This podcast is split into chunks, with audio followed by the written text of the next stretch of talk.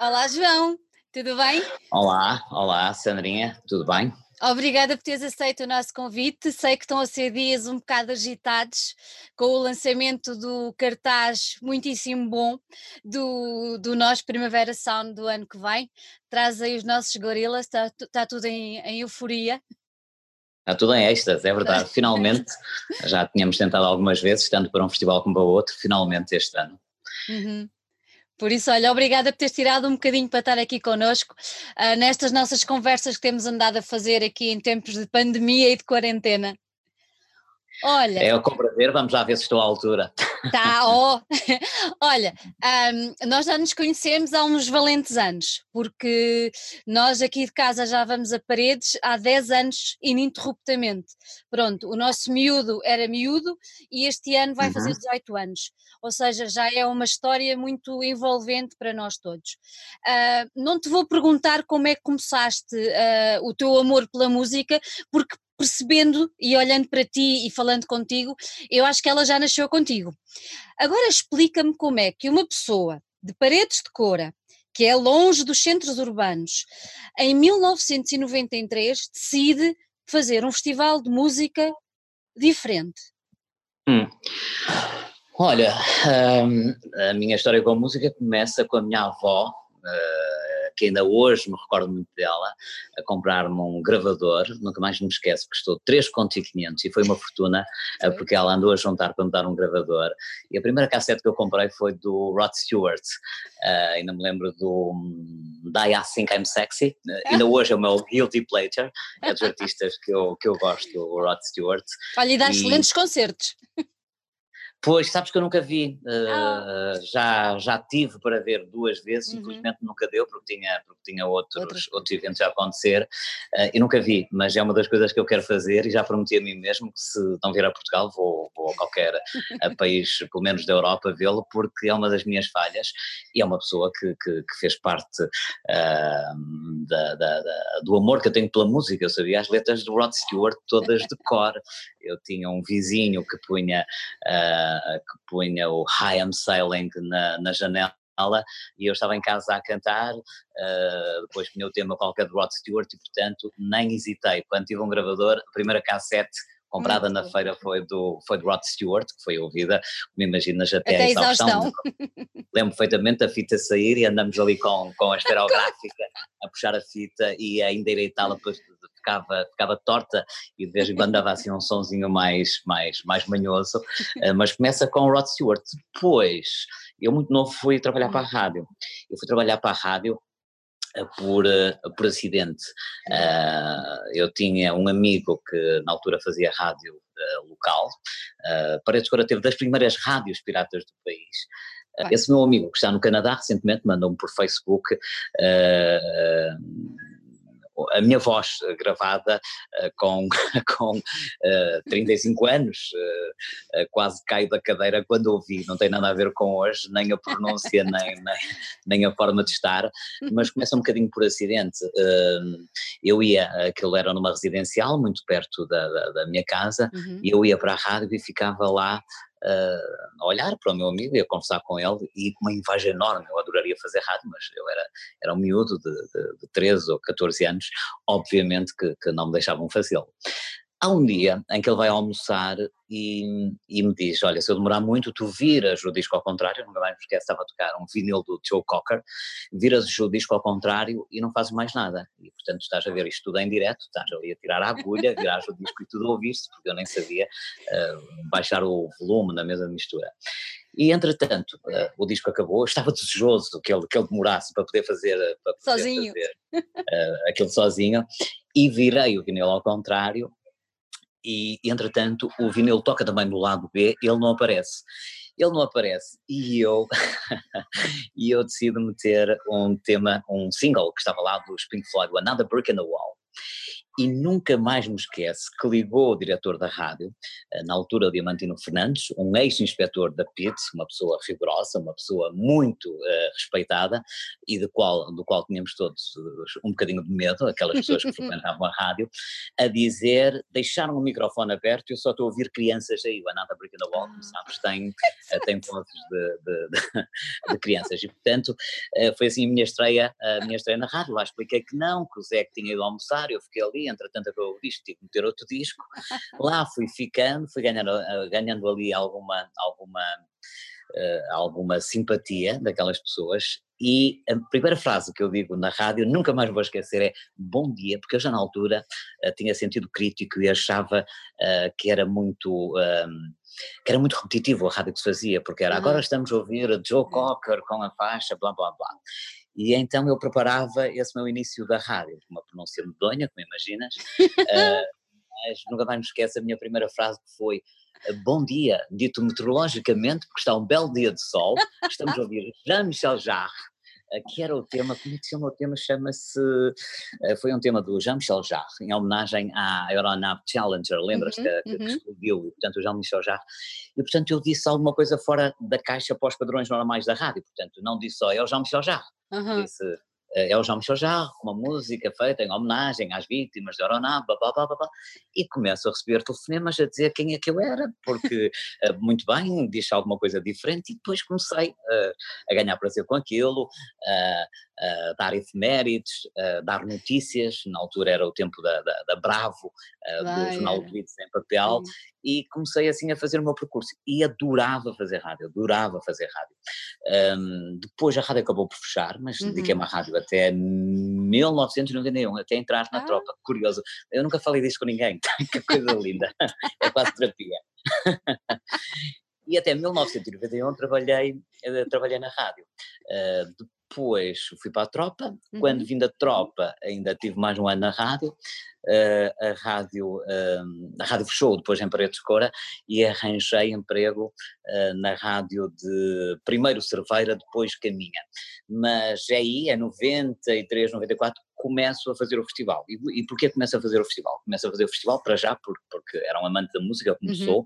Aliás, estou sempre a dizer aos meus, uh, aos meus concorrentes, entre aspas, como é que é possível quando lhes falo de, de, música, eles já não vêm concertos, eu não consigo, eu tenho que ver tudo e estou a ressacar, eu preciso de música.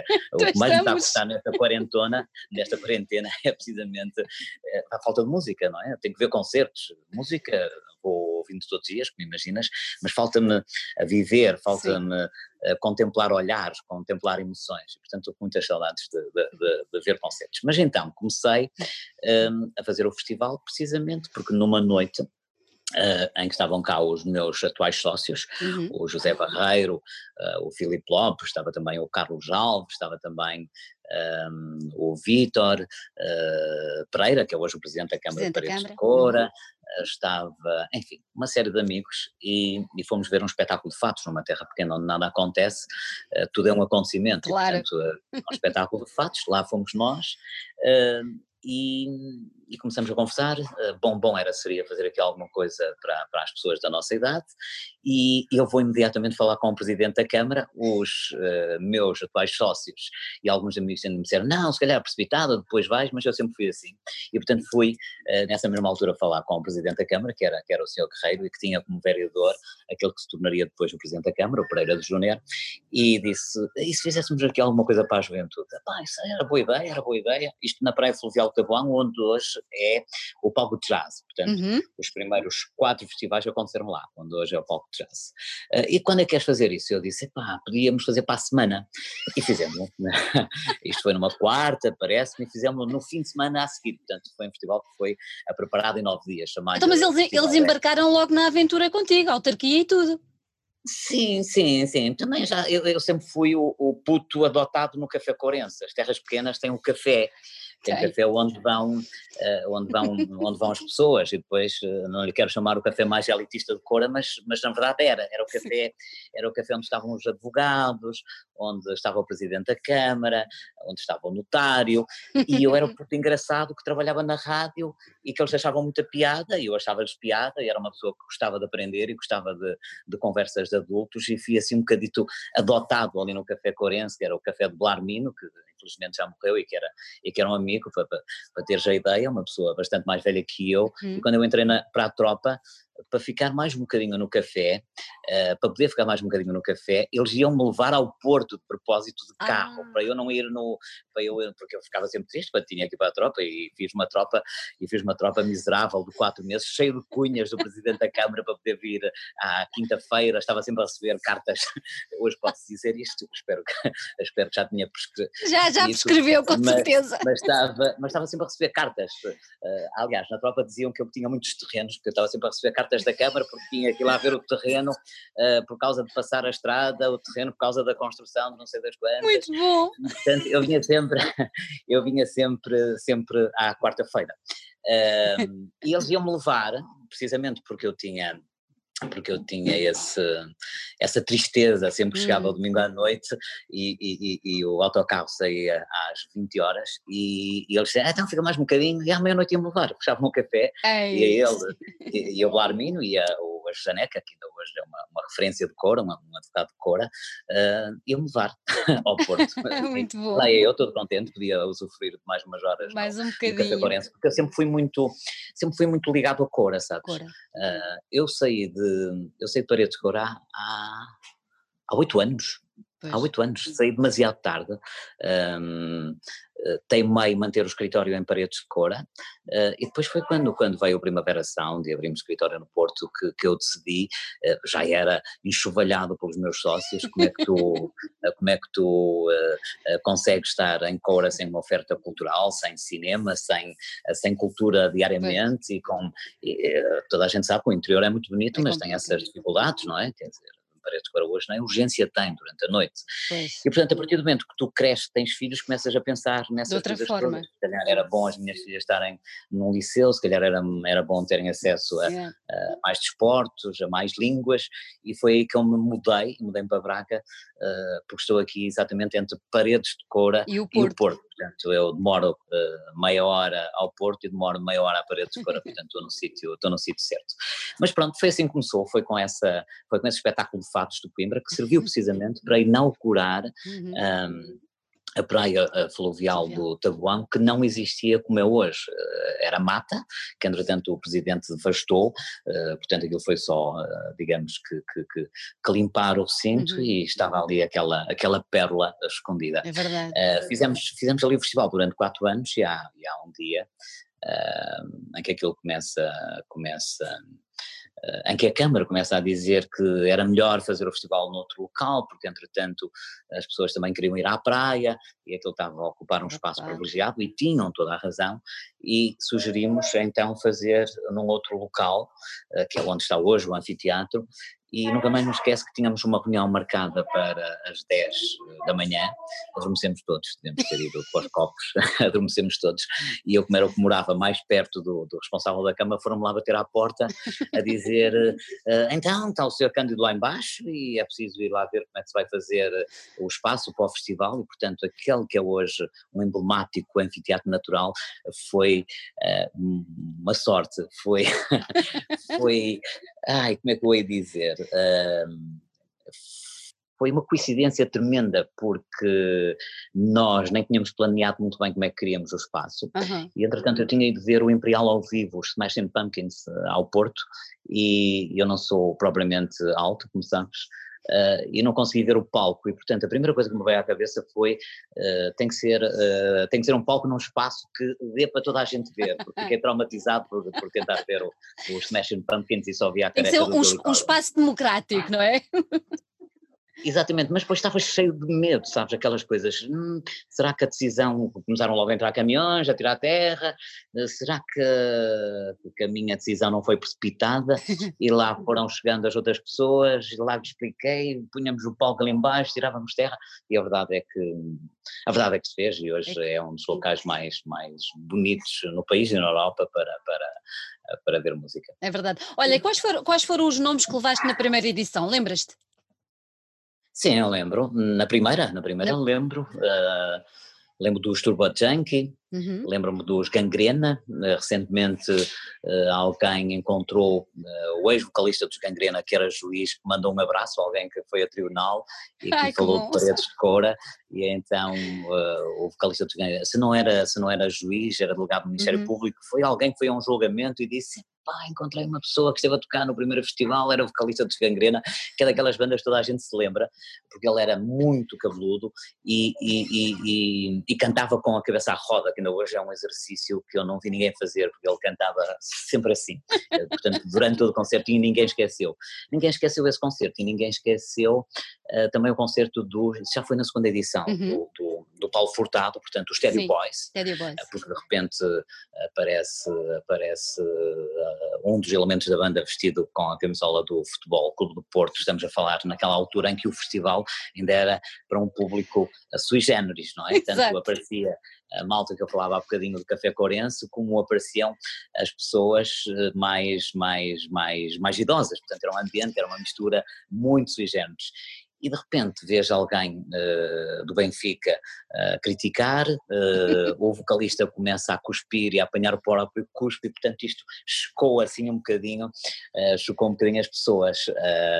mas a verdade é que eu tenho muito orgulho dos corenses porque sempre, sempre, sempre perceberam o festival e sempre, uhum. claro que houve aqueles, eu já contei isto algumas vezes, houve aqueles boatos no início, porque foi numa altura em que também havia havia, havia alguma, alguma violência racial, quer dizer, infelizmente Sim, ainda há. Ainda continua. Infelizmente ainda há, eh, mas, mas na altura dizia-se que, que, estava a sair, que estavam a sair caminhonetas de, de, de Lisboa de skinheads e portanto, uh, sabes como é que são as terras pequenas, também há sempre alguém em Lisboa que ouviu dizer que, sim, sim, então foram falar com o meu pai, uh, veja lá o que o seu filho está a fazer, porque temos informação privilegiada que vem uma caminhoneta de skinheads de Lisboa. Claro que a gente não acreditou naquilo, já, felizmente já pensávamos um bocadinho uh, fora da caixa, porque estávamos, no, estávamos no, no, no, interior, numa terra pequenina, como sabes, mas, mas Paredes de Cora sempre teve assim um grupinho muito uhum. interessante uhum. ligado, ligado à música, à literatura, uhum. à cultura, digamos à assim. Cultura. Portanto,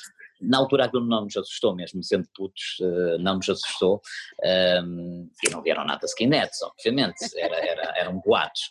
E, e, pronto, e correu muito bem. Essa foi a edição, provavelmente, que tivemos assim mais, algum, mais alguma uh, dificuldade, uhum. porque, porque era já a terceira edição, a primeira tinha sido uma bandalheira, a segunda, a segunda uh, tinha sido absolutamente surreal, porque o concerto que era para começar à meia-noite, só para teres uma ideia, começou às seis da manhã, ah. acabamos o segundo festival uh, todos chateados, depois era preciso desmontar, depois era preciso fazer uma série de coisas e, portanto, também aí começou o crivo, digamos assim, aí começou o filtro, porque nós éramos quase 20 pessoas ou 22 pessoas e, portanto, logo aí começou também Sim. a haver uh, uma, uma, uma começamos a ver quem é que quem é, quem é que, tinha estaleca para aguentar a quem coisa. é que tinha estaleca e portanto começou a sair logo a, a, a, ver quem iria continuar à frente do festival e portanto o festival foi crescendo e a memória que eu tenho assim da, da primeira grande banda uhum. Eh, nacional foi de, dos Rollings Bands, uhum. que era uhum. uma banda uh, que ainda hoje gosto. Uh, quem não se lembra do Liar, que é um clássico maravilhoso. Um, e a Rollings Band uh, foi exatamente na primeira edição no palco principal. Uh, tivemos grandes discussões porque de repente era preciso pôr bilhetes à venda e era preciso ter um palco, eu tenho vergonha disto hoje, e era preciso ter um palco que não fosse um palco montado pela Câmara de Madeira, porque entretanto o festival ganhava dimensão. E então a minha preocupação era, bilhetes não, porque senão as pessoas deixam de vir. E tive uma discussão tremenda com os meus sócios, porque eles, não, mas temos de ter bilhetes, senão não conseguimos pagar um palco bom, mas para que um palco bom? Então não temos este palco da Câmara enfim, absolutamente amador, mas era fruto da idade, ah, mas, mas ok, lá fizemos bilhetes, mas foi, gerou alguma discussão entre nós e correu muito bem. E portanto é a edição que eu me lembro mais de ter uhum. Um orgulho gigante pelo aquilo que estávamos a construir, porque foi quando tu sentiste, não, isto veio, isto veio para ficar, isto é um evento que, eh, que só pode ter continuidade, uhum. queiram umas lágrimas a ver a Rollins Band, como depois queiram tantas vezes ao longo do, do festival, eu sou, é eu, sou, eu sou um chorão e gosto disso, eu sou uma pessoa que me emociona com facilidade e mal de mim quando deixar de me emocionar, que é o que o mundo precisa, é de se emocionar é mais e pensar mais e, e, espalhar mais, mais solidariedade e mais, mais, mais carinho. amor, é. Sim, Olha, é naquela altura não se falava muito em marketing, nem em publicidade, nem nada disso. Como é que vocês faziam chegar a palavra do festival? Ou seja, como é que publicavam, publicitavam o festival, como é que ele chegava às pessoas? Que é para vocês não ficarem só limitados ao pessoal da terra, não é? Não, tu sabes que nem na internet havia, não é? Estamos a nada, nada. Atrás, internet, não havia telefone, quer dizer, uh, as primeiras edições do festival uh, foram feitas, uh, eu a trabalhar na rádio, a receber uns míseros 40 contos, que serão hoje 200 euros, Exato. e o diretor da rádio a cortar metade do, do, do, do, ordenado porque dizia que eu gastava tudo em telefone a contratar bandas, portanto, as primeiras edições foram assim, depois passamos para o café, que é hoje o Café Chapas, Entretanto, passo de contratar bandas para a rádio, eu, Nuno Ferros, o Jó, o Filipe, passamos de o fazer uh, da rádio uh, para o café uh, que é hoje o Chapas Bar. E, portanto, estás a ver aquelas máquinas que hoje são uma, uma, raridade, são, são peça de museu, mas havia umas máquinas que contavam os períodos, os impulsos, portanto, mas na altura chamavam-se períodos.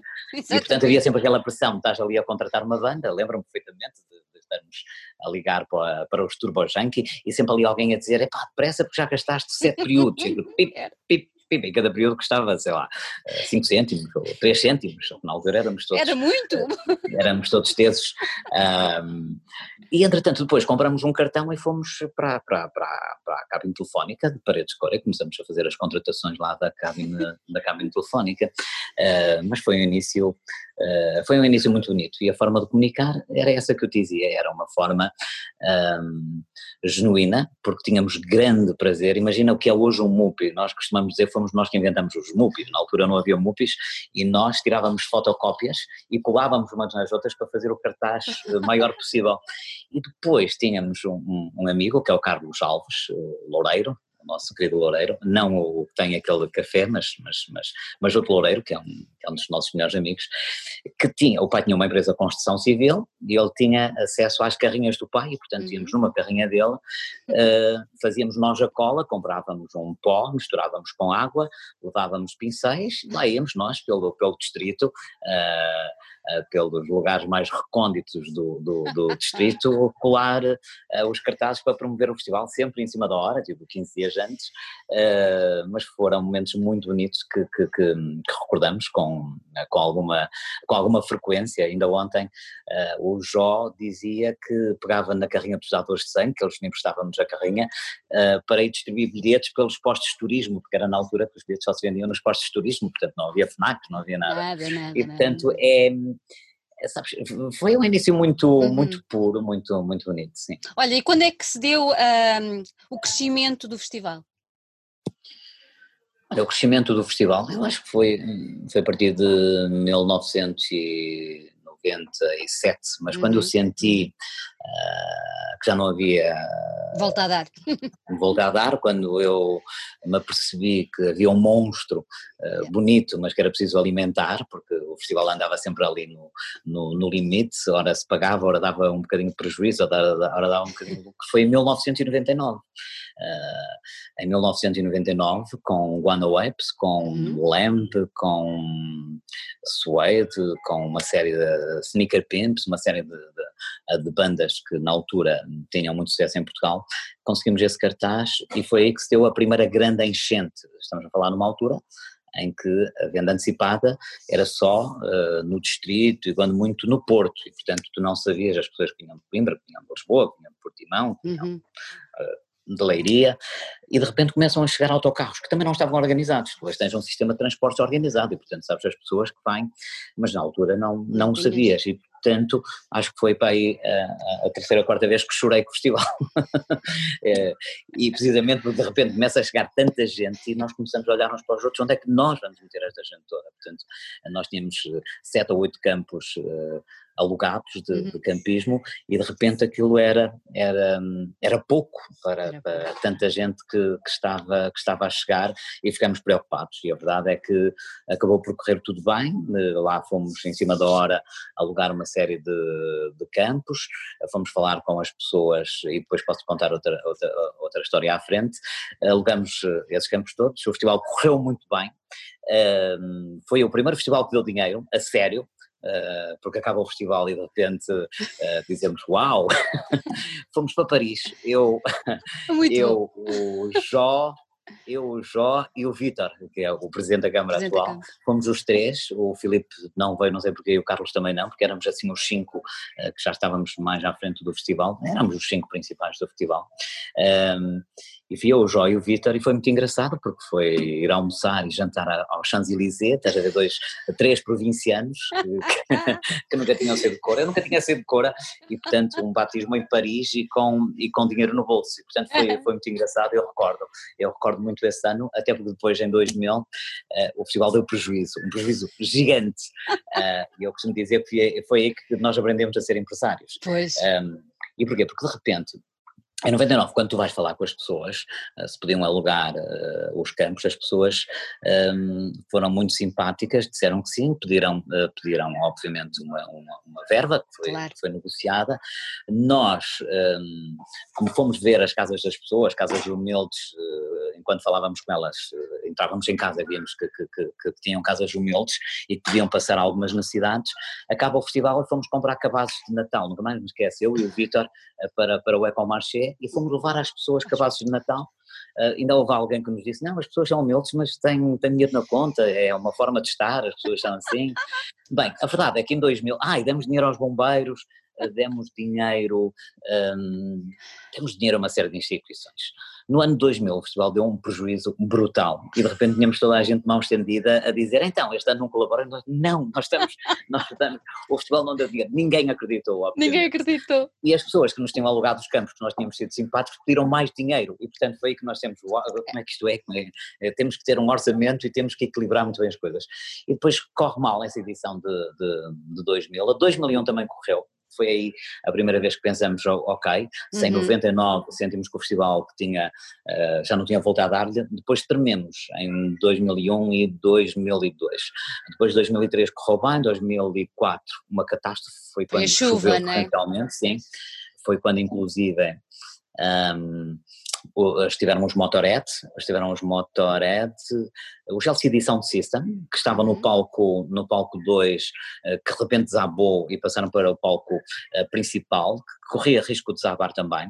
Eu recordo-te que hum, em 2004 eh, choveu durante um, quatro dias de, de, de, agosto, de agosto ou julho, como já não chovia, isto uhum. é um uhum. título do público, se procurares, a manchete do público era não chovia assim em Portugal há 99 anos. Ai, nunca mais me esquece essa manchete, porque foram dias de hum, de desgraça total, porque de repente tínhamos uh, o dono do palco a dizer temos que cancelar porque o palco pode desabar como já desabou outro, tínhamos a segurança a dizer que não havia condições, tínhamos as equipas técnicas a dizer que o, o sistema de som podia gerar um curto-circuito, enfim, tínhamos toda a gente a dizer uh, para sermos sensatos e cancelarmos o festival. Nós uh, só nos lembrávamos das pessoas que estavam lá, porque estavam, no fundo não estavam, não estavam as 20 mil ou 25 mil, mas estavam 3 ou 4 mil que se aguentaram, que já não tinham qualquer peça de roupa e que se aguentaram lá, estavam em tronco nu, que estavam em uh, descalços, porque hum, Sandra, tu não imaginas como choveu, choveu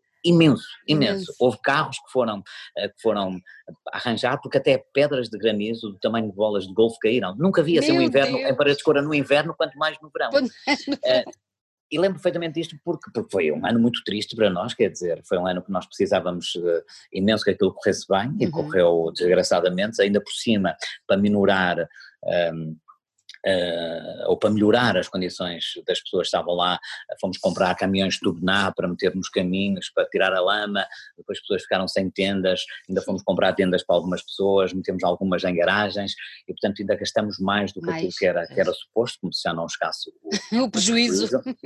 um, mas a verdade é que eu acho que Paredes Cora também é isto tudo, sabes? É esta, esta coleção de histórias de honestidade, de, de cumplicidade com o público, porque quando, quando, eh, quando correu mal em 2004 sempre correu mal, quando tivemos a super edição em 2005, ah, deixa-me contar-te isto, portanto o festival teve para acabar em 2004, em 2004. com drama, porque tínhamos ali uma, uma série sucessiva de alguns prejuízos uhum. que, que, já estava a ser difícil aguentar, convém dizer que éramos putos na altura, um, e portanto e ponderamos seriamente não fazer o festival, se, mas ainda bem que o fizemos, uh, e fizemos aquela super edição, não é, com os The National, com Arcade Fire, com uh, Nick Cave, Foo Fighters, uh, enfim, Vicente Galo, uhum. Juliette Lewis and Alex, The National a tocarem às quatro da tarde, foi uma super edição. Uh, que correu bem, mas não ganhamos dinheiro, mas ganhamos um prestígio enorme. Um prestígio. E a partir daí o festival entrou, uh, conseguiu um novo patrocinador e entrou, um, entrou na rota do, do sucesso. Uhum. Só mais um ou dois anos correram mal desde então, uh, mas agora desde 2011, que é uma história de é, sucesso, exatamente, sem exatamente. fim, e portanto mas gostou. Né? Mas quando me perguntam o que é que o Festival de Paredes Cora tem diferente, é isso, quer dizer, é quando tu não tinhas dinheiro para comprar para grandes bandas, quase dizias às pessoas que ah, nós gostávamos, mas não temos. é o tu fazeres uh, um festival com música que gostas e tentar adivinhar o futuro, porque não uhum. tinhas dinheiro para os grandes nomes, portanto vamos tentar a perceber o que é que vai ser grande, todos nós gostávamos de música, vamos tentar perceber o que é que, eh, se esta, se esta não é uma banda que, que daqui a, a, um ano eh, vai estar nas, nas bocas do mundo e será a cabeça de cartaz noutros festivais e portanto foi assim que nós, que nós fizemos o nosso caminho. Uhum. Falaste há bocadinho aí da grande mudança que foi com a entrada de um patrocinador. Houve um grande e depois veio o atual patrocinador, certo? Sim, nós já tivemos teve... alguns, sabes? Essa foi uma dificuldade grande, Pronto, porque é tu sabes que tens hoje, Paredes Cora é sinónimo de música e, portanto, hum, eu acho que se saísse um patrocinador não haveria dificuldade em conseguir outro, mas houve tempos que foi muito difícil. É? Exatamente. Ah, eu lembro-me que o Vítor Pereira tinha um, um, um, Fiat Tipo de dois lugares, íamos três para Lisboa, uh, bater às portas com press release na mão, uh, um deles na parte de trás, na parte de carga, uh, falar com empresas, como se fosse possível, receberem três pacóvios de, do interior. Uh, sim, porque foi numa altura em que nós chegávamos lá, marcávamos reuniões, reuniões que era no hall de entrada para entregar o, o, o press release e as pessoas diziam, ai vocês estão lá de cima do norte, como se nós fôssemos da, da Guiné-Conakry, não é? Ai, são do Norte, já fui lá uma vez, sim, aquilo é muito bonito, é ao lado de Chaves, não é? Não, não tem nada a ver, olha, é tanto de, de Paredes Chaves como de Chaves a, a Lisboa, mas portanto, uh, hoje felizmente já não é assim, mas, mas, na altura o país era muito mais centralizador é. do que agora e portanto uh, conseguimos alguns patrocínios bons que acabaram por, uh, por sair por uma razão ou por uhum. outra. Uhum até que, até que conseguimos depois a Heineken, que se manteve durante alguns anos, a Ótimos, só que depois isto também era muito, era muito complicado. Eu ouvi algumas vezes, é uma coisa, é uma coisa triste, mas eu ouvi algumas vezes, o festival é muito bonito, mas fica muito, fica muito longe, fica muito no interior e também é no mês das férias. Portanto, os diretores de marketing preocupados com, com as férias mais do que, do que promover a marca. Felizmente hoje temos uma parceria absolutamente espantosa, ideal, e cordial e de uma complicidade. É. Eles sabem. Eles sabem como eu penso e eu sei como é que eles pensam, que é uma coisa maravilhosa, que é a Vodafone. E, portanto, a Vodafone veio, veio para ficar, até, uhum. até, até, até, estarmos todos confortáveis e temos, e temos estado, temos crescido juntos, temos sido muito importantes para a marca, a marca tem sido muito importante para nós, uh, absorveram completamente o nosso ADN, nós o deles, e, portanto, temos uma comunhão perfeita. E é muito engraçado porque nós vamos lá, tu desde um ano que tu tiveste um outro patrocinador grande e temos visto a evolução toda de, do, do, festival, a nível do recinto e tudo mais. E é muito engraçado porque muitas das pessoas que iam aos festivais e diziam ai que chatice ter aqui uma marca e tal, hoje em dia já dizem, epá, isto é espetacular porque as condições melhoraram imenso, o parque de campismo, tudo mais, não é? Uh, houve uma grande mudança, mesmo a nível de mentalidade do público, não, não achas? As pessoas começam Sim, a achar acho. que é permite-me permite a imodéstia, a arrogância, a soberba, mas, mas, nós trabalhamos as marcas como ninguém, não é? Quando a Vodafone entra em paredes de cora, de repente, hum, eu nunca fui daqueles de ouvir e calar, sabes? Uhum. Eu sempre fui daqueles de, do confronto. Mas porquê que dizes isso? Estás a dizer que agora é só marca? Explica-me porquê. Na altura dizia-se, ah, porque agora é Vodafone por todo lado. E eu que tinha passado tanto a convencer as marcas que não podiam gritar, que não podiam ser folclóricas, uh, sentia-me frustrado por, por, por aquilo não chegar às pessoas. E a verdade é que tu uh, só vias dois logos da Vodafone, que eram os hum. logos laterais do palco. Não tinhas mais, hoje mais até nada. tens na zona VIP, mas não tinhas mais nada, só que foi tão bem feito permitam mais uma vez a soberba, e foi um trabalho nosso e deles, que as pessoas eh, respiravam Vodafone sem respirar, mas na verdade tu não tinhas nada intrusivo, tu não tinhas uma ativação de marca, tu não tinhas uh, ruído visual nem auditivo, que foi sempre uma das condições que pusemos, foi ok, as marcas estão aqui, mas tem que saber estar, uh, as marcas uh, têm que ser uma mais-valia para quem aqui está uhum. e, e, não incomodar quem aqui está, e tivemos sempre esse cuidado, inclusive com os brindes, tu repara que os brindes em parede de coração são sempre coisas úteis, úteis. não há aquele brinde eu teria vergonha se, se, se, o meu festival tivesse filas para ir buscar uh, uma fita de pôr ao pescoço, ou uma cabeleira, ou uns óculos, quer dizer, não é, é importante para quem vai a um festival. E portanto os brindes que nós damos, toalhas de praia, boias, lanternas para ganhar noite, uhum. tudo, tudo pessoas, tudo coisas que, que funcionem. A ativação de marca da Vodafone Repara, e foi ideia nossa, eh, presumo que a Vodafone eh, não me leva mal isto, mas foi ideia minha pôr os, pôr os, os baloiços, eh, pôr as camas de rede, pôr os bancos de jardim, tu estás a ativar a marca, porque tens lá uma pequena, uma pequena coisa a dizer, uh, Vodafone, uhum. paredes cora, levas a marca na cabeça porque prestou um bom serviço, não te incomodou, não andou atrás de ti a dizer, ah. toma lá uma cabeleira loira. Ajudou na experiência, não é? Acaba por ajudar claro, na ajudou na experiência. Exatamente, exatamente, e depois, obviamente que a Vodafone tem sido maravilhosa depois também a, a, ter ideias, não é? Quer dizer, a, a poesia, hum. tu poderes ler no festival, e portanto a Vodafone depois acompanhou-nos, viu como a gente, como a gente uh, pensava e acompanhou-nos e todos os anos temos sempre algo diferente, algo diferente a apresentar. Uhum. Olha, nós uh, hoje tu publicaste, eu acho que foi hoje que tu publicaste no teu Facebook uma história muito engraçada de uma família que ele e ela conheceram-se ah, um, conheceram-se em paredes de cora e ela depois soube que estava de bebê em paredes de cora no festival e é muito engraçado e eu ainda há bocadinho falava que nós há 10 anos que vamos para lá, nós também já passámos coisas muito, muito bonitas em paredes de cora e hum, achas que, eu, eu sei a minha opinião, mas achas que há mesmo uma história de amor entre o festival e quem lá vai?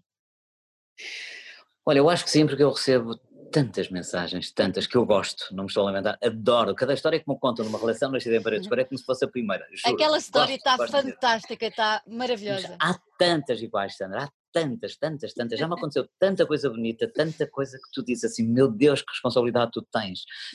Pessoas que decidiram casar porque foram a paredes de cora, pessoas que se conheceram em paredes de cora eu posso dizer que conheço mais de 300 pessoas que, que se conheceram em paredes de Coreia e se conheceram e casaram e que hoje, e que hoje são, são felizes. Eh, quantas vezes sou abordado por pessoas que não conhecem a dizer obrigado, eu conheci a minha namorada graças ao seu festival, ou obrigado porque eh, foi naquela noite do Unicamp que se fez eh, a magia entre nós, foi ao ver crianças no recinto que decidimos também nós ter uma criança. Temos chegado histórias espetaculares, sabes? Histórias de pessoas que se conheceram porque se encontraram e a única afinidade que tinham numa fila de cantina, imagina, tinham uh, os dois pulseira, começaram a falar sobre o Festival de Parede de Cora, aconteceu uma história absolutamente genial, que, que é longa, eu vou tentar contá-la assim de forma muito, muito, muito curta, mas há um rapaz que vai sempre a Parede de Cora, ou que ia sempre a Parede de Cora, Entanto faleceu, já estou a contar a história ao contrário, mas um rapaz que ia sempre a Parede de Cora, um rapaz novo, e que, hum, e portanto, uh, há um ano que ele me, me, diz obrigado por este concerto maravilhoso, acho que foi pelos Cage the Elephant, uhum. a Preto Cora nunca desilude, é o meu festival preferido, enfim, aquelas mensagens que tu recebes sempre, mas eu achei que aquela tinha alguma coisa de especial e respondi-lhe, eh, quer dizer, eu respondo quase sempre, tento responder quase sempre, mas ali respondi com mais, com mais elaboração, com mais uhum. cuidado, eh, eh, acrescentando alguma coisa sobre a história do festival. E mantive ali algum contacto com aquele uhum. rapaz que de repente me manda uma mensagem que diz a Paredes Coa está no melhor e no pior da minha vida, porque a fazer crowdsurfing uh, magoei-me na perna e descobri que tinha um cancro raro dos ossos e, portanto, uh, uh, vou agora para, para, para o IPO, mas com o objetivo de voltar a Cora no mês de agosto. E eu digo-lhe, claro que sim, claro que vais voltar. Comecei a falar com ele ainda com, com, mais, com mais insistência, para lhe dar força. Um, ele entretanto diz-me que conheceu uma médica que, que, que, também era fã do festival e que já tinha combinado com ela virem os dois ao festival, uma coisa que eu fiquei maravilhado e disse, olha, uh, se estiveres internado e se conseguires que ela venha contigo, eu ponho-te na zona VIP e portanto vocês podem estar ali confortáveis, um, sossegados e será um prazer, inclusive, oferecer-te o bilhete. E ele ficou maravilhado e disse, ok, já está tudo combinado com a minha médica. A verdade é que antes do festival, um, antes do festival ele adoeceu e acabou por não vir, acabou por não vir ao festival e manda-me uma mensagem a dizer é um dia muito triste para mim, uh, não pela doença, mas por não poder ir a Paredes Cor ao festival, que já vou não sei quanto tempo, porque passo o ano a pensar no festival, e eu, obviamente, fiquei triste, mas não, não, não podia fazer nada a não ser enviar-lhe um passe com o nome dele como se fosse artista, portanto, artista e o nome dele, enviei-lhe a t-shirt, enviei-lhe a pulseira, enviei tudo como se ele viesse ao festival e fosse, inclusive, um, um dos artistas do, do festival. Um, algo que foi bonito, uh, porque, inclusive, depois a família agradeceu. Um, e entretanto, um, isto foi, isto, isto, portanto, isto foi em setembro, e entretanto, passados três meses ele diz-me que já teve alta, que estava tudo bem, mas não sei quantos, pronto, fiquei feliz, e entanto perdemos o contacto, entanto a vida segue. Um, e na edição de 2015, a primeira edição que esgota, uh, nós tínhamos pessoas à porta do escritório. Foi inacreditável aquilo. Eu costumo dizer que foi um dia triste para mim. Foi o primeiro ano que esgotou, uma coisa que esperávamos muito, mas de repente tu ficas uh, com centenas, milhares de pessoas uh, sem poder entrar no festival que não sabiam que o festival esgotava, porque não tinha pois. histórico de esgotar. Eu dizia Exatamente. aos meus sócios que estavam satisfeitos, e eu também, obviamente, mas que não deixava de estar, de estar triste porque havia pessoas que não conseguiam entrar e, e, portanto, eu para mim não podiam ser pessoas despachadas só com paciência, uhum. não é? Quer dizer, só com um simples, olha, tenham lá paciência, comprassem. Não, não havia histórico. Hoje em dia, quer não comprar, paciência. Pois, mas na altura mas não havia histórico não. e, portanto, ainda, ainda se comprava muito em cima da hora. Bem, estou a chegar ao escritório e aquilo tinha sempre lá uma fila de 10, 15, 20 pessoas a tentarem a sorte e nós íamos tentando, ok, uh, vender mais alguns, mas também tínhamos medo que, que, que, que, depois se perdesse a comodidade, mas também tinha o coração a sangrar ver ali a pessoas que vieram de propósito, já tinham casa alugada e não conseguiam entrar. E nessa fila, vejo esse rapaz e eu, tu aqui, tu eras o último que não poderia estar aqui. Tipo, um puxãozinho uh, levezinho de, de orelha. Uh, e ele ficou muito incomodado, ficou muito incomodado, ficou vermelho.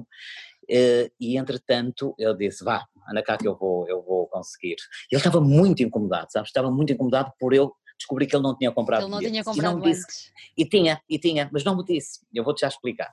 E entretanto, a bela namorada diz que precisava então de dois, mais para dois amigos, e eu, ok, os quatro bilhetes, epá, mas isto não volta a acontecer, eu compro com antecedência. Um, e pronto, e assim foi, eles foram ao festival. Acaba o festival. E eu recebo uma mensagem, acaba o festival, não sei, não quero estar, estávamos no verão ainda, 15 dias, uhum. eu recebo uma mensagem absolutamente inacreditável. Não, a mensagem que recebo ainda durante o festival, a dizer, João, o, o, João, era assim que ele se chamava, não devia estar falando nome, mas também João não diz nada, uh, o João, meu namorado, uh, ficou tão incomodado por você pensar que ele não tinha comprado bilhete. Na verdade ele já tinha comprado, mas foi de uns casos, uh, soube, nesse ano houve uns casos de, de, roubo de cartões e alguém comprou não sei quantos bilhetes e andava a vendê-los e nós tivemos que os, que os que, que, que, que que fechar essa venda, tivemos que impedir, porque era uma venda ilegal de alguém que roubou o número de cartão de crédito. E ele foi uma das pessoas que comprou, quer dizer, pode acontecer a qualquer pessoa, não é? Atrasou-se um bocadito, ok, então aqui está a venda na net e comprou. E portanto ele ficou tão envergonhado e depois diz-me: nem quero imaginar se o João não aparece porque ele lutou tanto para sair do IPO, pelos vistos ah. tinha tido uma recaída, voltou para o hospital e andava com dor de peito e já, e já te conto, e já te conto. É, até eu preciso, é preciso uh, emociona-me contar isto porque é uma, é uma, é uma história triste. Um, um, porque a namorada, deixa-me lá tentar ver, há uma, há uma pessoa que é o Julian Verger, que é um jornalista, que me diz, oh, João, sei que você tinha algum contato com o João, uh, queria-lhe dizer que, que ele faleceu e eu caio tudo, não é? Caio tudo, mando uma mensagem à namorada que entretanto manda uma mensagem eh, que eu acho que apaguei, eu acho que apaguei propositadamente, porque era, era uma uhum. coisa tão triste. Um, ehm, em que dizia assim: uh, o João uh, andava a sentir-se com dores no peito há não sei quanto tempo, aguentou-se porque o sonho dele era voltar a Paredes de Cor, porque tinha falhado a edição anterior. Nem quero imaginar se o João não aparece lá e se não, e se não lhe vende o bilhete. O João saiu dali com saúde, aguentou todo o festival e acabou e foi-se abaixo. E foi-se abaixo. E foi-se abaixo e faleceu. E eu fui ao funeral, não é? Eh, liguei para, para, para, algumas pessoas para tentar perceber onde ele morava e, e, e, fui ao funeral. E a quantidade de pessoas que vêm falar comigo e que me diz que conhecia o João por causa do festival, que estava na fila da cantina, aquela história que eu estava a dizer há bocadinho, yeah. e começaram a falar porque ele tinha uma pulseira e outra pessoa também. Uh, amigos que diziam o João era um indefetível de paredes de cora uh, e nem imagina o banco lhe faziam as suas mensagens, uh, porque estava, passava a vida a falar de si, uh, pessoas que diziam se não fosse cora eu não conhecia o João, pelos vistos o João era mesmo boa pessoa e muito popular, mas pronto, estás a ver, são histórias de paredes de cora que acontecem dezenas, todos os yeah. anos eu sei de dezenas de histórias e, e gosto de as saber, sabes? Gosto de as saber e não me canso, não sou daquelas pessoas que acho, ok, uh, mais uma. Não, não, não, não, cada história tem, tem a sua eh, tem a sua verdade. São pessoas diferentes, magia, não tem é? a sua química, é. sim, e são pessoas diferentes, sim. Uh, aqui há tempos aconteceu-me também uma coisa muito engraçada, que alguém manda uma mensagem que depois se perde nas, que tu anuncias uma banda e recebes ali algumas mensagens e depois uhum. quando vais atrás da crias já não encontras, não é? Porque tanto recebes mais não sei quantas. Mas há uma pessoa que me diz, pá, com muita pinta, porque ela é, é uma pessoa que, a ver se eu me recordo da mensagem, que não quero fugir da, da, da, da, da realidade, mas um, eh, manda uma mensagem eu presumo que ele mandou uma mensagem com fotografias da casa nova. Disse assim, João, este é o nosso apartamento na Baixa de Lisboa. Eu achei que eu, tipo, o que passa aqui? Só para dizer que nos mudamos para cá, só nos falta o cartaz de 2009 ou 2011, porque foi aí que nós nos conhecemos, eu e a minha mulher, e gostávamos, por isso é fotografia, e gostávamos de pôr o cartaz naquela parede. E eu dizia, claro, vou-lhe mandar o cartaz. Mas depois lá perdi a mensagem. Perdi a mensagem. Desapareceu, sabe? Desapareceu. Não sabia o nome dele, procurei, procurei, procurei, não encontrei. De repente lembrava-me daquilo e procurava a mensagem, não encontrava. Há um dia que eu vou à prova oral, uh, a ser entrevistado pelo Fernando Alvim, e, e, estou a falar e conto esta história. Tu acreditas que no dia a seguir a pessoa me liga, João, você nem imagina, eu nunca ouço a prova oral, nunca, mas vi que você estava lá e gravei o podcast para ouvir, porque ia para Macau, para ouvir no avião epá, você fala de mim, eu dizer, claro, mandei logo o cartaz. Mas estás a ver, esse tipo de coisas que acontece com, com muita frequência, mas, mas são coisas bonitas. É tão bonito, é tão bonito. É? Olha, eu acho que Paredes tem, é a mística das pessoas, é a mística do sítio e é a mística da música. Como é que, como é que tu constróis um cartaz que toda a gente depois chega ao dia, uh, uh, ao primeiro dia do festival e estamos completamente em êxtase para entrar e para ver tudo? Como é que se constrói um cartaz, um cartaz como aquele que tu nos trazes regularmente? A paredes? Olha, com muita criatividade, sabes? Eu, por exemplo, estou com um problema enorme. Nós estamos a falar hoje, dia 17 de junho. Uh -huh. Eu posso dizer que já reconfirmei uh, algumas bandas, grande parte das bandas do ano passado, e quero trazer mais. Para já tenho um problema, que é o problema orçamental. O ano passado já estava ultrapassado, estás parado um ano, portanto, pois. diz o bom senso, ok, paraste um ano e tens uma estrutura toda a funcionar, porque uh, temos muitos funcionários, como imaginas, alugueres, escritórios, essas coisas, e portanto, diria, o bom senso, faz uma edição mais barata que o ano anterior. Não, Não. estamos a fazê-la mais cara. Não, estamos a fazê-la mais cara mas é assim a nossa forma de pensar, a forma de pensar de cor. E, portanto, uh, neste momento eu estou a reconfirmar tudo e estou a pensar ainda o que é que vou fazer e onde vou meter tanta, tanta coisa que me está a aparecer, porque está a aparecer realmente muita coisa. Um, não sei muito bem, mas hoje é um problema porque eu posso dizer, atrás, atrás do, do iPhone está, está o um mapa da programação do ano passado, porque estava a trabalhar nela, uhum. eu já tirei e pus não sei quantas bandas, eu assim, meu Deus, mas será melhor esta? Estás a ver encaixar o puzzle, sabes, será melhor esta?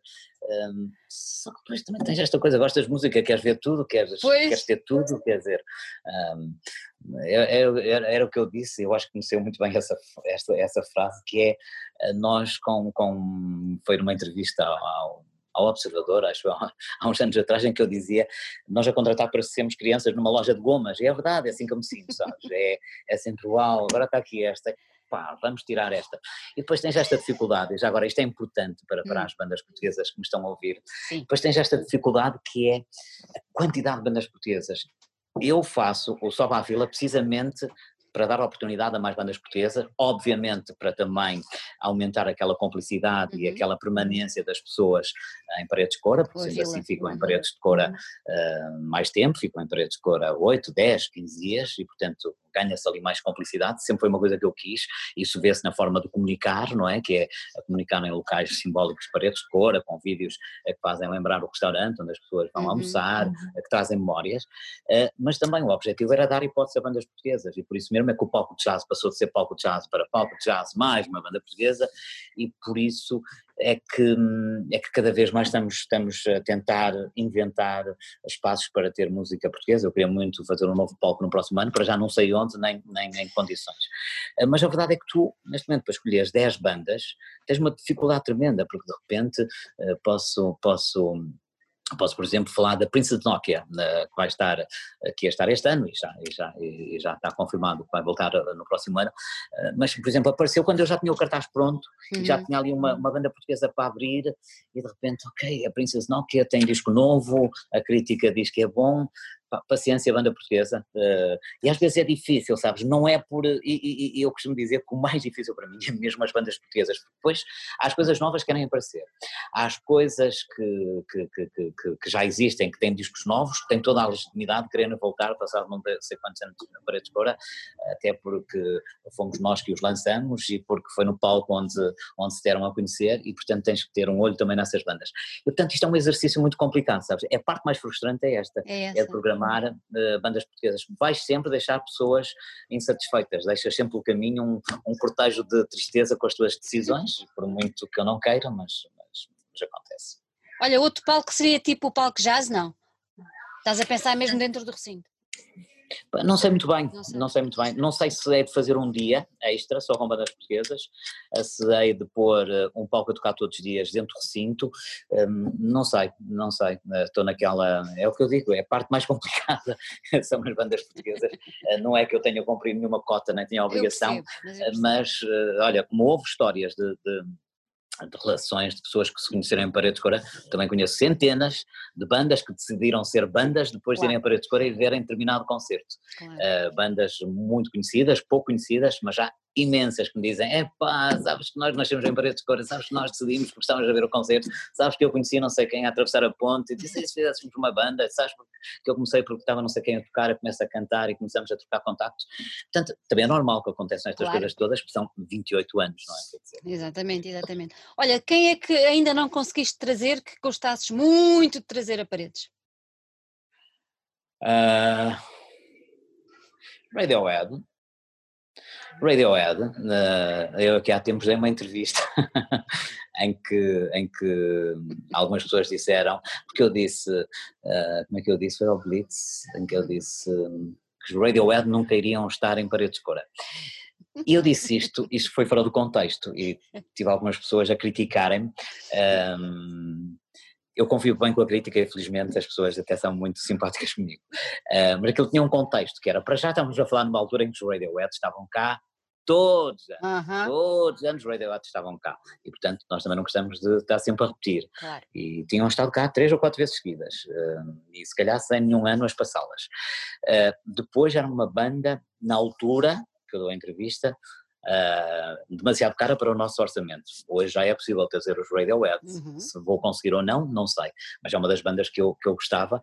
É uma das bandas, sabes, que eu tinha arrumado há imenso tempo.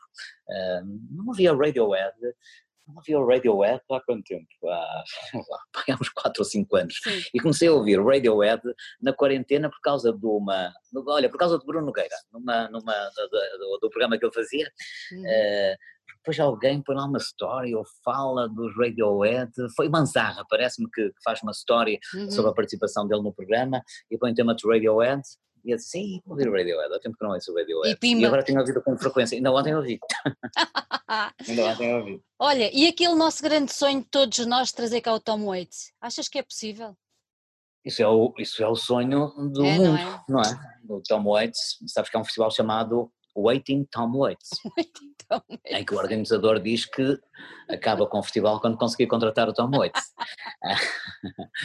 o, o, o, Tom Waits dá poucos concertos, como sabes, em pois festivais é. não toca, eu não tenho memória de, de, algum festival que ele tenha estado, uh, portanto, aqueles nomes toda a gente gostava, não é? E ficava é. tão bem lá naquele anfiteatro é quase como a aparição da cera de Fátima, é uma coisa utópica, não é? É uma coisa utópica. Olha, João, íamos para a vigésima, não, espera, para, como é? Era, 28 sim. É isso, é isso, 28 edição do festival. Não deve ter sido nada fácil dizer, pá, este ano não vai acontecer. Não, não foi nada fácil, nada, nada, nada, nada, nada fácil. eu acreditei sempre que se fazia o festival Uhum. Uh, atirei a toalha ao chão no final do mês de março.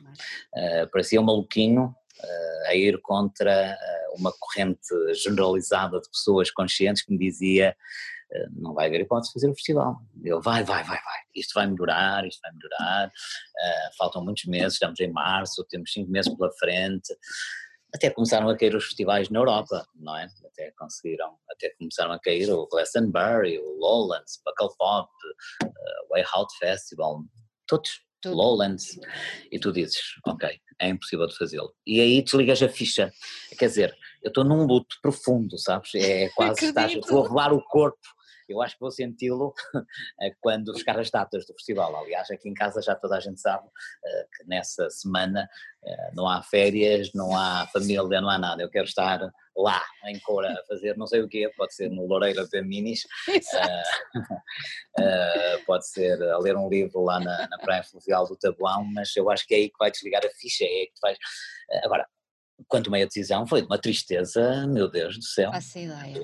Foi uma tristeza profunda, não é? Quer dizer, uh, ninguém podia falar comigo, ainda por cima, numa altura em que tu tinhas de estar sempre a falar ao telefone, apresentando, falávamos todos promotores, porque Exatamente. Uh, todos tínhamos consciência que não ia haver festivais, mas o governo não tomava uma decisão, era preciso tomá-la, não é? Uh, e portanto, ainda por cima numa altura que eu trabalhava 7, 8, 10, 15 horas por dia, às vezes estava às 4 da manhã ao telefone com outros promotores, uh, e portanto tu triste, te aprecia mandar toda a gente à merda, e, e, e, estás ali a falar de coisas que, é que tu notas, como é que eu ia dizer isto sem ser deselegante para os outros promotores, uh, eu faço paredes de cora com coração, com alma, não é? Mais do que, do que, organizador, do que organizador, sou um gajo que gosta de música, sou yeah. uma pessoa que adora aquilo que faz, sou uma pessoa que adora receber em paredes de cora e que faço aquilo na minha terra, portanto, uh, custou muito mais, aliás, eu cheguei-lhes a dizer isto, é pá, custa muito mais a mim do que, do que de certeza a vocês, quer dizer, porque não é só um, negócio para mim, é alma, é, é coração, alma. é emoção, e portanto, foi muito triste, foram dias muito complicados, um, que eu pensei que ia ficar alcoólico, porque, porque foi uma pressão muito grande, sabes? Foi uma pressão muito grande. E, e, e, e acabava o dia sempre, ok, tenho que beber uh, mais um copo de vinho e pá, não aguento. Uh, pronto, olha, agora é gerir. É? Agora, é agora, é gerir. É, gerir. é, esperar que as coisas corram bem e vão correr. E vão Ainda ontem tivemos boas notícias, já há aí um um medicamento uhum. aprovado que, que, pode ajudar na cura do Covid. Tenho esperança que haja uma vacina, também já há, mas com prazo uhum. de, de, um mês, parece-me. Uh, e portanto a coisa tem que evoluir, porque o mundo. Uh, por muita compreensão que se tenha, não, não, não pode, pode parar. parar. Exatamente, exatamente. Estavas a falar Era uma coisa que eu odiava ouvir, se me dissesse isso em março, o mundo não pode parar, ah. e eu batia-te. Porque eu dizia a toda a gente, não, tem que parar, o mundo tem que parar, tem que parar 15 dias, porque nós temos que sair desta pandemia, porque uh, temos que fazer coisas no verão e temos que salvar o mundo, não é? Quer dizer, eu fui absolutamente fundamentalista. Nós no dia 6 de março, uh, eh, 6 de março, janeiro, fevereiro, março, 6 de março, mandamos toda a gente para casa, devemos ter sido a primeira empresa. Foram os primeiros, está de certeza. Primeiros, mandamos toda a gente para casa, eu andava em pânico, eu ia de máscara, de luvas, não tocava em nada, aliás ainda hoje, ontem, ontem vamos almoçar todos? Porque lançamos o cartaz do, do Primavera Sound, uh, e eu sou o gajo que estou sempre lá com o boião e sempre a desinfetar-me, uh, porque acho que tem que ser assim, aliás, Exatamente. tu vês o que aconteceu recentemente no Algarve, quer dizer, numa, numa festa, e portanto, sem querer parecer o, o, avô, eu quero já agora dizer a quem me ouvir, pá, tenham muito cuidado porque não podemos andar a fazer redes ilegais e concertos ilegais, por muito que eu, que eu quisesse ir uh, e que vocês queiram ir, mas a verdade é que recentemente tiveste uma festa de aniversário, já vai em 36 casos, Exatamente. foi antes de ontem. Exatamente. Uh, tens, uh, tens agora Pequim, já a voltar ao confinamento, porque pode aparecer uma segunda vaga, vamos lá ter juízo. Senão nunca mais saímos disto. Bons, claro, e se fomos tão bons ali durante dois meses, vamos, vamos tentar manter manter esta forma de estar durante mais algum tempo. Uhum. Olha, diz-me uma coisa, se não fosse o festival, o que é que tu eras? Meu Deus. ah, era indiscutivelmente muito mais infeliz, mas muito mais infeliz. Devia ter, uh, devia ter um emprego de merda, digo a palavra mesmo, porque devia ter um emprego de merda. Estou-me a imaginar ou a trabalhar nas finanças ou a trabalhar no notário. Eu cheguei a trabalhar no notário, sabes? O que é que eu fiz? É sério? Eu trabalhei na rádio, trabalhei no notário, quando era puto, sempre quando era puto. Uh, não sei, se calhar trabalhava numa rádio, era jornalista, uhum. aliás eu tinha um cartão de, tenho cartão de imprensa, uh, não sei, seria, seria muito mais infeliz. Não, a minha vida mudou radicalmente, mudou. aliás, não só a minha, como de toda a gente. Toda a gente. Dos meus sócios, quer dizer, uh, uh, o Filipe é, é, é, é formado em gestão o Jó é formado em Sociologia e vivemos todos da música, quer dizer, se não fosse o festival, o Jó estaria, sei lá, a trabalhar numa Câmara, sociólogo da Câmara de Valença ou de Monção, eu seria, não sei, se calhar trabalhava na fábrica dos autocolantes, e o, e o Filipe seria, sei lá, assessor do presidente. Uh, assim não. Isto mudou a nossa vida ao ponto de agora até parimos, perdão uma expressão, um presidente da Câmara e o ministro, não é? Que temos um ministro que, que, que conheceu, que foi convidado exatamente porque o António Costa foi a Paredes Fora, que era que é o Tiago, que era uma pessoa que ninguém conhecia, o ministro da Educação, que ninguém conhecia e hoje, uh, e hoje está aí a dar cartas, e o Vítor, que foi quando tivemos de sacrificar um dos nossos, porque víamos que, que, estava a sair o presidente e se preparava para entrar uma pessoa assim um bocado uh, cinzenta e que não pensava fora da caixa, e dissemos: Vítor, vais ter que vais ter, vamos ter que sacrificar-te, vais ter que ir para o Presidente da Câmara e portanto mas, ele, mas ele, encarna o papel, ele encarna o papel muito bem, que tem sido um excelente Presidente, não é? Pelo que eu. O Vítor é um ótimo Presidente Exatamente. da Câmara, um excelente Presidente da Câmara e põe, repara, para deve ser das câmaras mais mediáticas do Exatamente. país. Exatamente. Uh, aumentou... Uh, a exportação em 800%, é uma uhum. Câmara que foi herdada com uma dívida enorme e hoje eh, paga 15 dias, é uma Câmara uh, que até parece que fazer campanha pelo Vita. Uh, e ele não precisa, porque ele, ele teve uma precisa, votação claro. norte-coreana, ganhou por 80%. Ele não tem oposição, não há vereadores de oposição claro.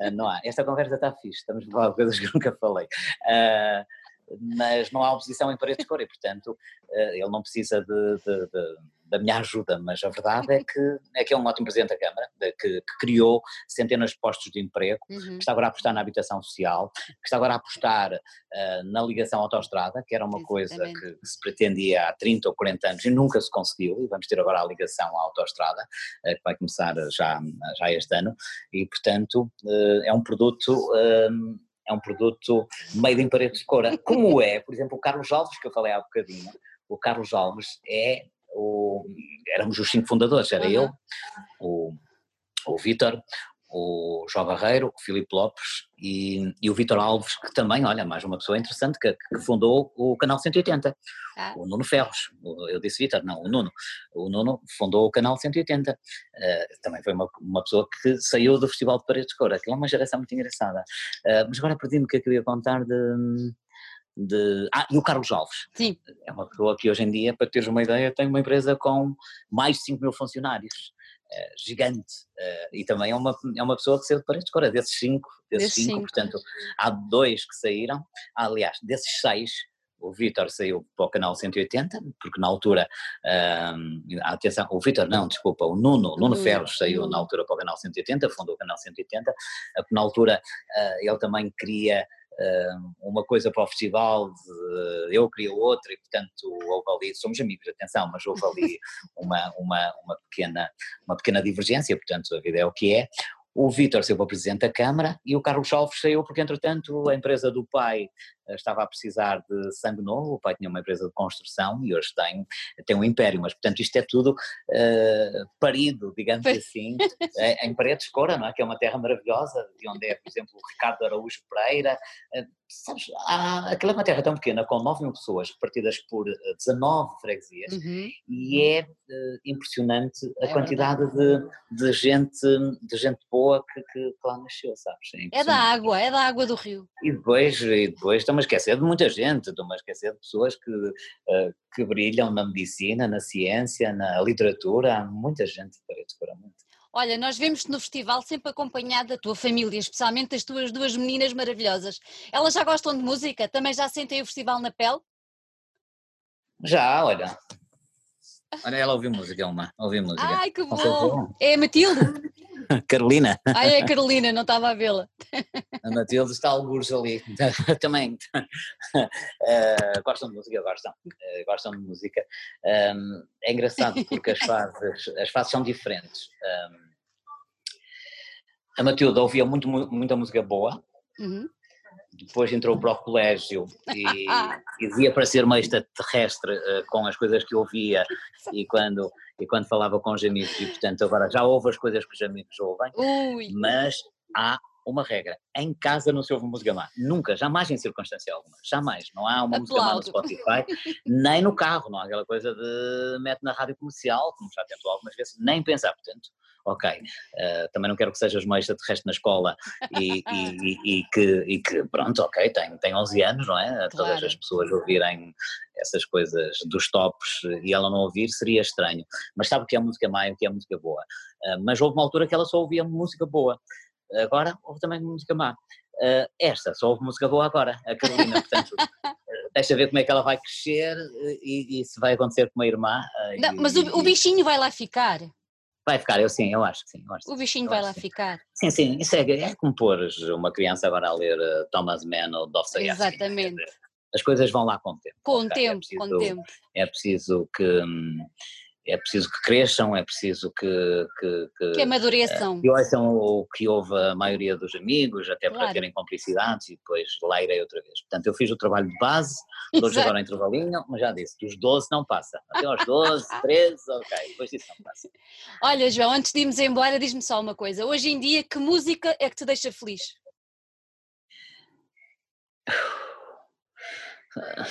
A música é que eu, quando estou triste, o que é que eu ponho? Uh, quando estou triste ponho sempre New Order e The Blaze, não sei porquê, porque apetece-me dançar, sabes? The Blaze New, New Order, Order, tão, tão bom, tão bom aquela é, noite. Tão bom agora foi. Ai foi. meu Deus. Ah, mas a maior parte das vezes ouço música triste, sabes? Uh, e adoro rock, como sabes, uhum. mas eu no meu dia a dia, uh, nas minhas viagens de carro, ouço música songwriters, música mais calma. Uhum. Depois nos concertos gosto de ver as coisas mais, mais, mais rock, mas também ouço muito rock em casa, estou a dizer no meu uhum. dia a dia. Uhum. Eu ouço 4, 5 horas de música por dia, a música, portanto, mas a minha tendência é ouvir coisas mais calmas. Por acaso, e qual é aquela que te encantou nos últimos tempos? Para deixarmos aí uma dica ao pessoal.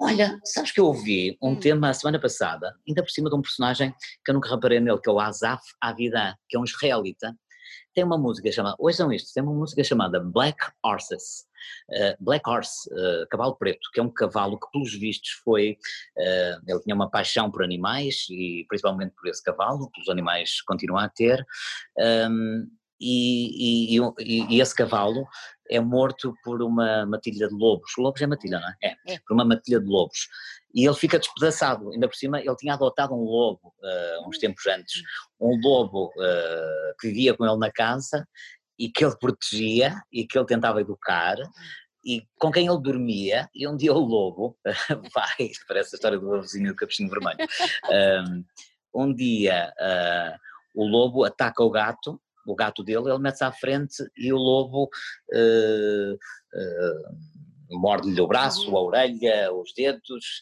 uh, e há ali uma tristeza enorme, uh, mas ele continua a falar bem do lobo. É interessante ver isso no Instagram, por acaso uh, adorei saber um bocadinho mais sobre o Azaf Avidante, gostei da música, deixa-me lá tentar ver o que é que, o que, é que isto é, porque eu já tinha ouvido, não tinha achado grande piada, e Black Horse, é uma música linda, linda, linda, linda, uma, música, uma música intensa.